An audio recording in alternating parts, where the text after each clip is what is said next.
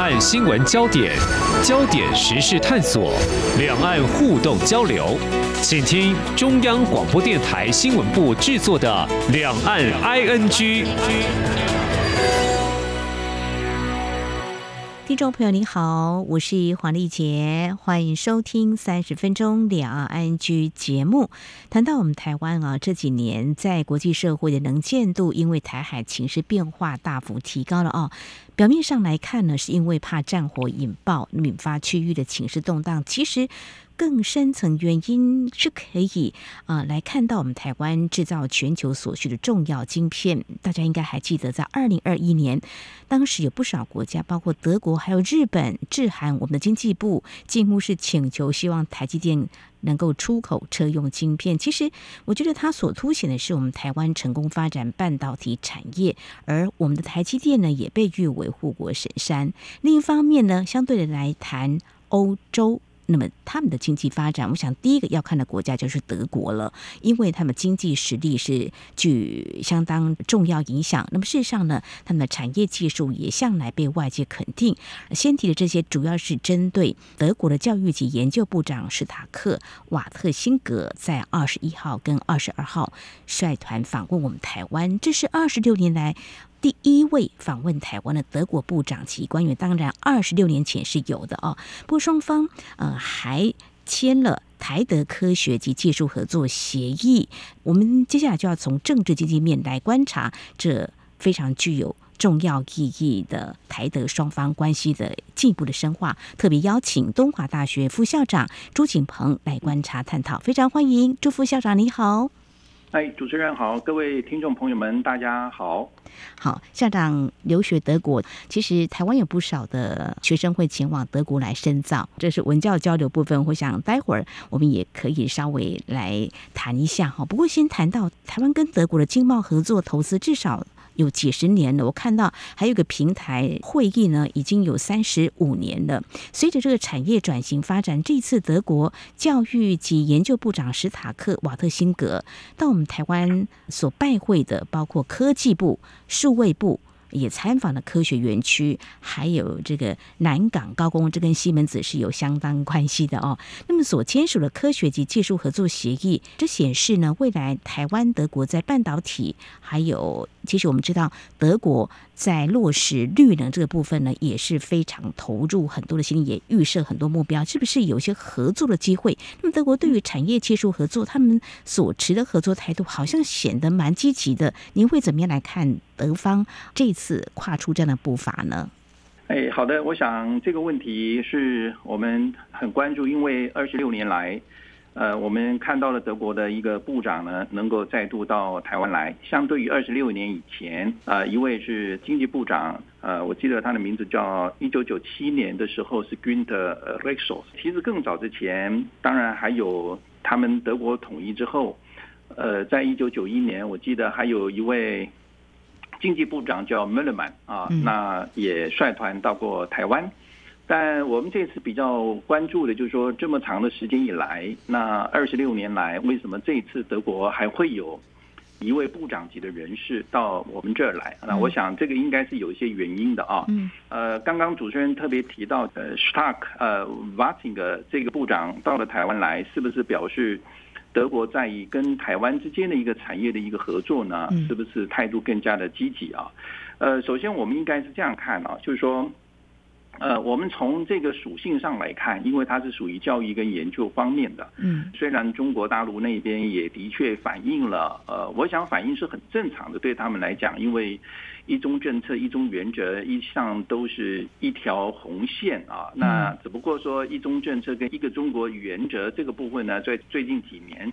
的确呃出现了对于这个模糊界限上面呢，很多国家都有不同的一些考量。那我想这次呢，我们可以看得出来，就是呃，史塔克部长到了台湾来，根据刚刚主持人所提到的。呃，这次访问了几个部会，那国科会啦、教育部啦，甚至于数发部或者科学园区，的确也反映出来，就是说，在德国外交部的发言人，他们先前在这位部长来临之前所提到的，就是不会涉及到外交，也不会涉及到跟蔡总统的会晤。所以我想这一条线呢，他们相对于对中国大陆来讲，有一个比较好的一个交代。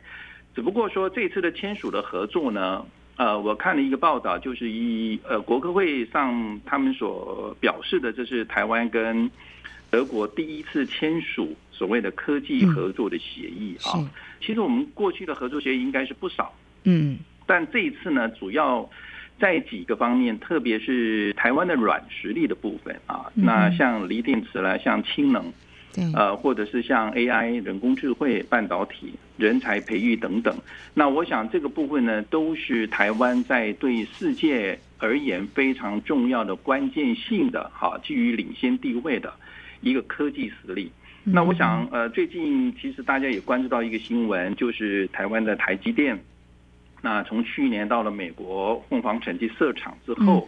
现在在欧洲里面，尤其特别是在德国，假如这个讯息是正确的话，那么在德国了德勒士登这个地方也准备新建在德国欧洲的半导体的一个厂房。那我想这些林林总总都高度的显示出来，整个台湾在高科技领域方面独特的一个优越性。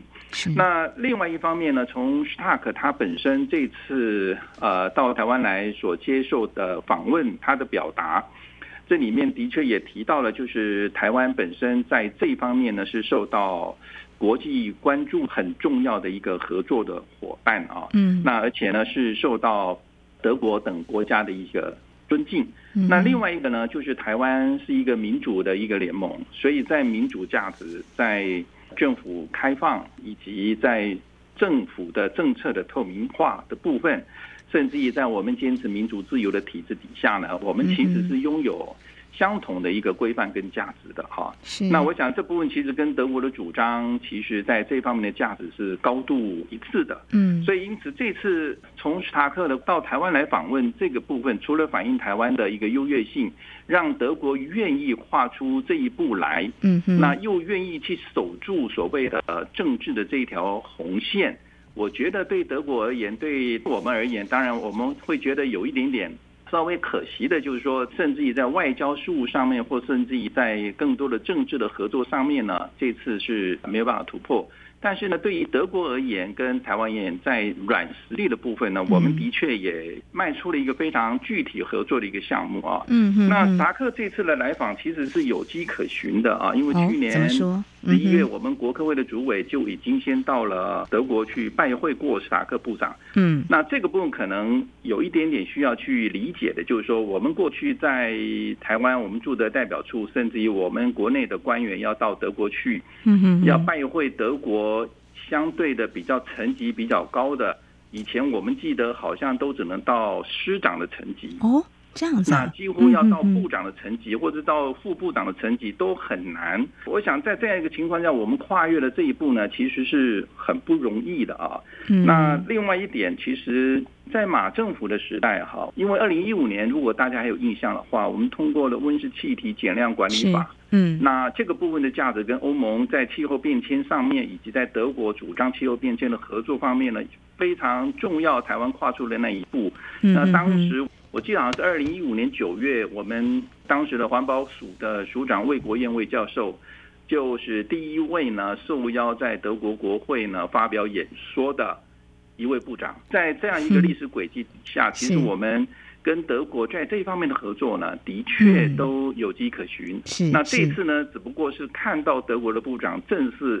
进到了我们台湾，而且跟台湾的各部会都发展了那么呃具体的一些合作的项目。我相信主持人所提到的，的确是看起来。呃，在软实力的部分呢，我们有更多具体的合作，而且德国的态度也相当的积极。谢谢啊，副校长帮我们回顾了过去台湾跟德国之间的互动交流。在二十六年之后呢，还会有部长级的一个互访。如果说呃，去年的十一月的时候，我们的科技部长也前往德国访问，包括我们的文化部长当时也去了。过去是司长级，但现在呢是部长级。刚才副校长也提到说，德国其实有一条红线呢，就是一个中国。但是会有这样的一个步伐在跨出，我想就等一下我们还开再进一步来探讨。嗯，接下来谈的是这文教交流的部分哦。嗯，应该是有蛮多期待跟可能的吧？因为刚才副校长其实有提到民主自由啊，这尊重人权，德国跟台湾都重视这样子一个价值。您会怎么样来看未来在文教交流上？在所谓的志同道合伙伴的合作非常重要，这是史塔克瓦特辛格到台湾所说的。呃，他说呢，台德在民主价值、透明开放、互惠、科学、自由基础上，可以来加强合作。又怎么看文教进一步的交流呢？是的，我想文教交流的活动呢，其实在过去我们已经有相当多元化交流的一些基础啊。主持人特别提到。呃，其实不仅是文教交流的部分，其实，在我们台湾的留学生，呃，很早以前在德国的许多的基金会，那这几个基金会呢，特别都是跟政党有关的基金会，啊、呃，那像艾伯特基金会，像 Naumann 基金会，呃，甚至以艾德诺基金会，呃，这些基金会其实都是相当政治性的，而且都是。非常知名的以智库为主的这样基金会，台湾有很多早期的时候，呃，很多的留学生有时候是透过这个基金会的这样的一个资助，取得了奖学金，在德国留学取得学位啊。嗯。但是今天我们回过头来看这些文教交流的一些活动，我们其实有很好的基础，比如说。呃，台湾跟德国之间的学术交流合作平台，我们台湾国科会呃跟德国的呃 DFG 就他们的德国研究基金会，嗯哼，啊，甚至于跟德国的 DARD 就是所谓的学术交流合作总署啊，其实他们不仅提供了很多的奖学金，也目前跟我们国内的学术的合作交流是非常多而且非常频繁。嗯，我们现在每一年都会提供很多的相互互惠的一些合作的计划。话正在进行中的也不少，嗯，那我个人现在也正在着手进行一项计划，那这项计划也必须要跟德方那边要取得相当合作的共识之后才提出来，那就经过审议之后才有可能。呃，作为双方合作继续下去的一种可行性，那我想这个部分，呃，主任提到说，我们是不是应该要强化，或者是有什么什么样的鼓励的一个情况，让我们两边的台湾跟德国的交流的关系能够更加的密切？嗯，我想在这里提出几个可行的一个方案，或者是我们已经都在进行中的一些方案。目前我觉得应该。除了学术界之外，呃，或者是在研究发展这一块之外，我们应该多多的鼓励双方的民间的团体，甚至于很多双方民间的专业性的团体之间的交流跟互访，呃，透过这个民间的呃第三方的呃非官方的那合作跟交流，其实我们可以取得的另外一种成就呢。恐怕要比原来的官方之间的交流合作呢来得更加的具体而且有效。那之所以会这样讲，是因为，呃，我们台德的经济的合作会议，甚至于，呃，我们台德之间的所谓的民间团体，台德合作研究协会，类似这样的一个民间团体。我们像农委会跟德国之间的呃农业方面的合作的对话，其实也就透过台德民间团体的一个合作交流，是我们取得了一个非常好的呃合作的模式。那到目前为止是没有中断，而且持续的就在进行。那刚刚我们也特别提到，像台德的经济合作的会议，其实我们也是进行了二十届了。最近一次就在去年的八月份。是。那去年八月，我们有很多的不是官方的，而是非官方的，包括企业界的人士、非官方的团体，他们都参与了这样的一个合作的方式。那两边呢，因为有这样的一个平台，所以。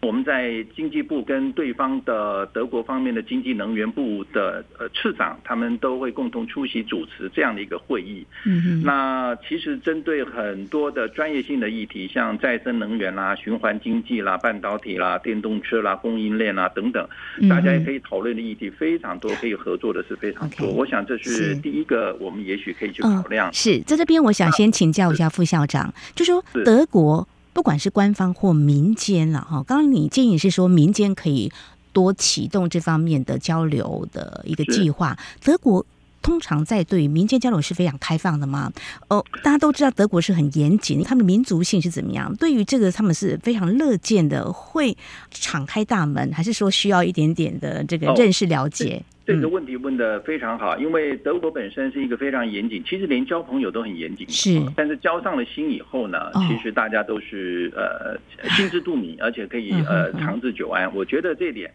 倒是是真，因为我们在那边呃留学的经验，或甚至在这二十几年来我们交流的一些经验，可以呃看得出来，他们是希望有一个非常好的一个交流的基础。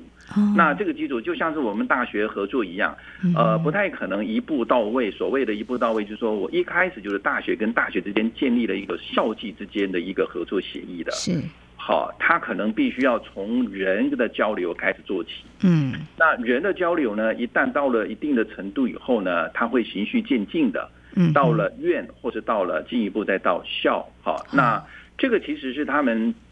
呃工作上的一种态度了。嗯，那呃，所以呢，对民间团体呢，其实会相对于比较容易的一点，是因为主要是民间团体有共同的。合作跟共同的专业上的一些基础，那又不涉及到官方，那可以从这个基础上面呢去建立彼此的共识跟彼此呃互相了解。嗯，所以我想在这部分呢，其实是可以的。但你如果说是要针对呃官方的话，那这难度是更高的哈。那因此呢，其实我觉得就是他们是一步一脚印啊，那把朋友是看得很长远。那但是呢，我必须回头讲说，我们今天 谈的是，呃，这个问题提的是文教方面是属于比较 low politics 的部分。那 high politics 的部分呢，这还是要另当别论的。OK，交朋友啊，他认定彼此是朋友才能够交心，才会有接下来下一步怎么样深化关系。那刚才老师说，呃，有几个层面。除了第一个之外，接下来还有什么呢？你有什么样？其实我们在马政府时期，当时我们有推动了台湾书院，我不晓得啊，是应该对这个有有印象？没错，有。那这个台湾书院是当时在主改的时候呢，呃，一个非常重要的一个前进啊，呃，把台湾的文化、本土的文化，甚至于华文的文化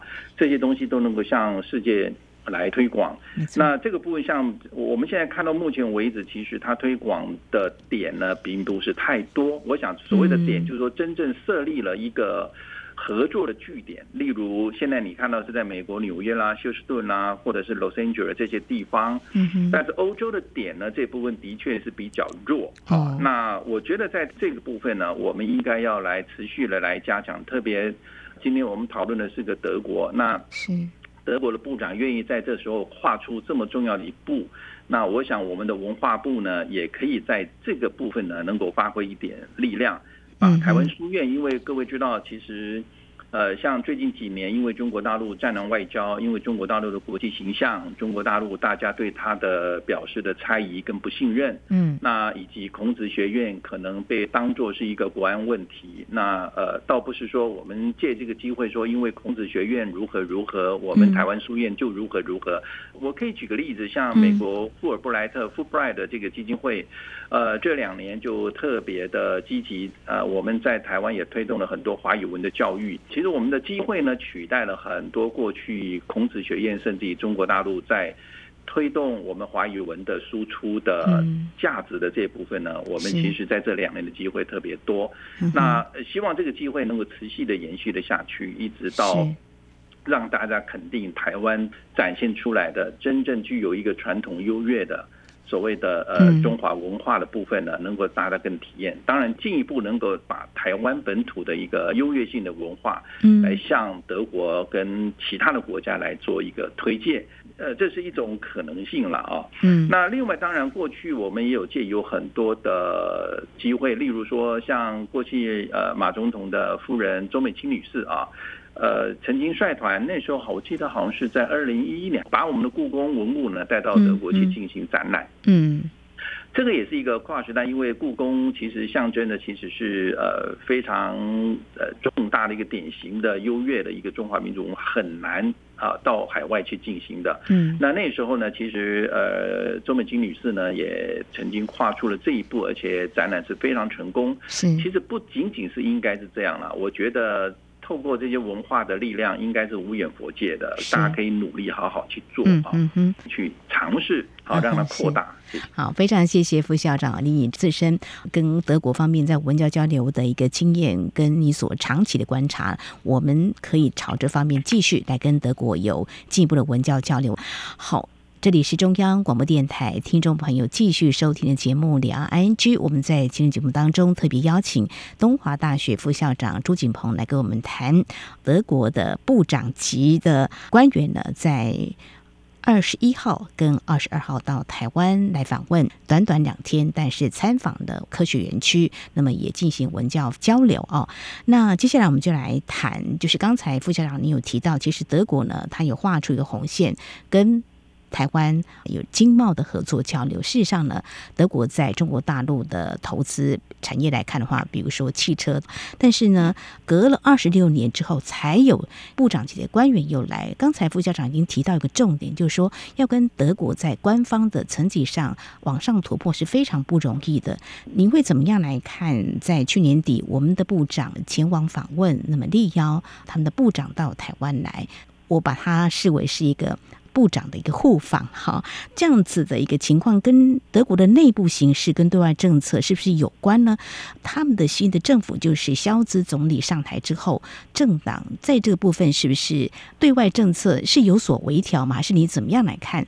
德国的部长访问台湾？这次我觉得它有它特殊的意义。好，我想，呃，过去长期以来，德国跟中华民国的国会之间都有友好小组，嗯。的成员，那么去年十月份呢，就有一个小组，也是长期以来，呃，他们都会到台湾来访问。那二零一六年呢，我们台德之间的国会友好小组呢，这个成立。那成立的时候呢，呃，其实这个部分就会定期来访，我们台湾的国会议员也会到德国去进行访问。那就从国会的层级来看，呃，问题不是那么样的大，因为这个国会的友好的小组大体上都是指人权，嗯，跟人道有关的一些委员会啊来组成。不过呢，其实有另外一个观察的指标，那这个指标呢，其实是您刚刚主持人特别提到的，就是现在德国的消区政府，其实它是一个联合执政的政府啊，那它是有三个政党。萧兹本身代表的是中间偏左的社会民主党，另外当然以外交领域为主，现在是绿党啊，像 Baerbock，那么是绿党来主政。那另外呢，这次来访的呢是 FDP，是我们称之为叫自由民主党啊。呃，FDP 是长期友好台湾的一个非常重要的政党的一个合作的跟执政联合政府的一个伙伴。嗯，FDP 本身就具有一个非常重要的跟台湾的友好合作的关系。嗯，我记得我在德国念书的时候，有一个 CDU 的一个基督民主党的一个议员，当初就是为了跟台湾友好。呃，第一个被逐出了一个党团，当时也是因为政治因素的关系。你看这次来访的那个部长呢，他其实也是 FDP。那我在讲到一九九一年的时候，呃，经济部长 Milman 率团访台，这个部长呢，当时跟科尔政府是联合政府，那这个部长也是 FDP。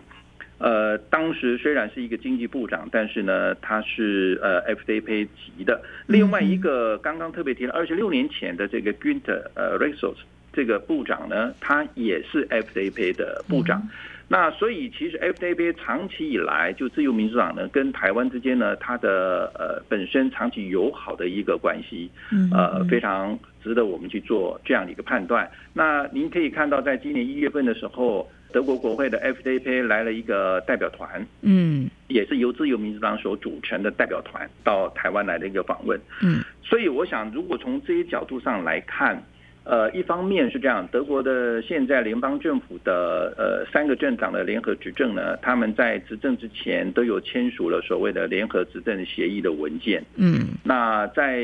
这个三个政党之间，特别在外交方面的事务呢，其实是不太相同的。嗯，那绿党走的呢，是对于现在中国大陆的相关的外交的方针呢，他们准备要进行新的中国战略文件的拟定。没错。那这个战略文件的拟定呢，其实呃应该很快在今年的暑假期间，嗯，理论上应该要出台啊。哦、那这个部分其实是会重新去界定跟中国的一个所谓政治跟外交方面的一些关系啊。从另外一个角度上来看，就是说为什么四个二十六年来，还有这么高层级的愿意到台湾来，这么部长到台湾来，更重要的原因是来自于这一两年国际局势所发生的一个变化，嗯，以及过去德国长期以来的政策，这个政策非常重要，就是主导了，呃，这个德国在战后重要的外交的策略思维，那就是，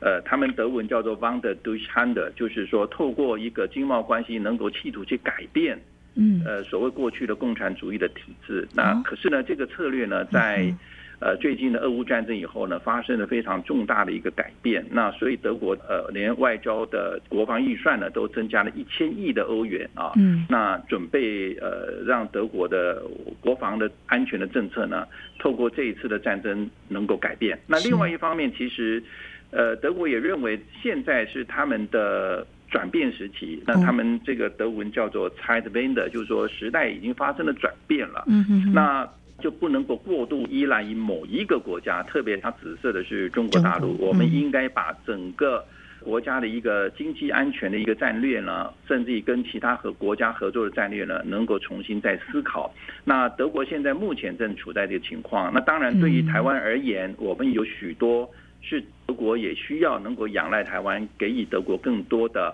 合作跟协助，例如刚刚我们所提到的这些的高科技的产业合作的领域方面，我想应该是这样讲，就是说德国在这一方面软性的这一方面的合作，他希望有更多；但硬性的合作呢，他必须要透过跟中国战略文件的出台，把中国一方面是希望能够界定为一个竞争性的合作对手。嗯，那这样的一个概念能不能取代过去一味的是以一个中国政策作为唯一遵循的一个指标？那这个部分是很值得我们去思考的。好，我想在未来几个月暑假期间，我们可以来看德国对中的政策。那么自民党是比较有台的，那也或许不太能够说德国呢并没有理会中国的反对。未来中国大陆跟德国关系的发展也是我们所关注的。那它的一个相关的影响，就是我们也知道德国在欧盟是具有一定的影响力，会不会有一些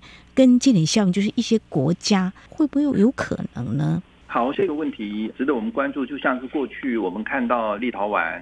跟台湾之间有互设代表处，用台湾的名字来互设的时候呢，那立陶宛这个国家呢，就希望欧盟能够跟进啊。那我们也曾经考虑过，说是不是其他国家也慢慢的会跟进啊？呃，你可以从肖芝在去年，他是西方国家里面，在习近平他在准备连任第三任的时候，到访了一个西方国家领袖。呃，萧兹谈得非常清楚啊，其实德国并不想愿意跟中国去做脱钩啊。那但是呢，也希望在中国一个中国的政策的这样的一个呃框架底下呢。来推进跟中国之间的一些合作。那另外一方面呢，也能够借这个机会，过去一直不曾在他们的对话当中提出来的台湾的问题、台海和平的稳定呢，这一次也都特别提出来。也就是说，德国在寻求一个所谓再平衡的一个战略的一个情况底下，一方面不能够脱钩于中国跟中国经济合作、贸易合作的这样关系；二方面呢，又希望在不违反一个中国政策的这样的一个角度底下呢，推进跟台湾其他方面的关系。那我想这方面是不是可能会变成是欧盟国家？但我讲的欧盟国家可能必须要把部分的欧盟国家给它排除，例如匈牙利啊，例如。跟中国有特别密切的，呃，我们过去叫十六加一的合作伙伴国家，现在变成是十四加一，也就是说推进跟“一带一路”的这样一个合作的伙伴，例如像希腊，啊，希腊跟中国的关系特别的密切。那中国呢，在欧洲里面有八个港口呢，整个的股份呢是由中国来持份掌控的。那过去曾经有重要的这样的一个战略基础底下，这些除外的话。我倒是认为，也许将来在德国这样的一个再平衡的策略的基础之上，是有可能让其他的国家继续布着德国的部长级的访问，能够让台湾有更多的机会跟其他的欧洲大国。跟欧盟的国家呢，有更好的密切的合作，那这个可能性不应该去排除，只不过是现在我们还得观察的一个面向是，这一次史塔克部长到访之后引起的后面的涟漪跟效应会是什么？会不会造成其他国家在准备跟台湾发展部长级合作关系的这样的一个会员国，欧盟会员国会不会也造成另外一种？考虑的因素，那我想这个也不能排除。是，所以后续还是必须要观察。谢谢东华大学副校长朱景鹏针对这个议题，为我们做非常深入的解析还有建议，非常谢谢朱副校长，谢谢您。谢谢主持人，谢谢各位听众朋友，谢谢。好，以上就是今天两岸安居节目，非常感谢听众朋友您的收听，黄丽杰祝福您，我们下次同时间空中再会。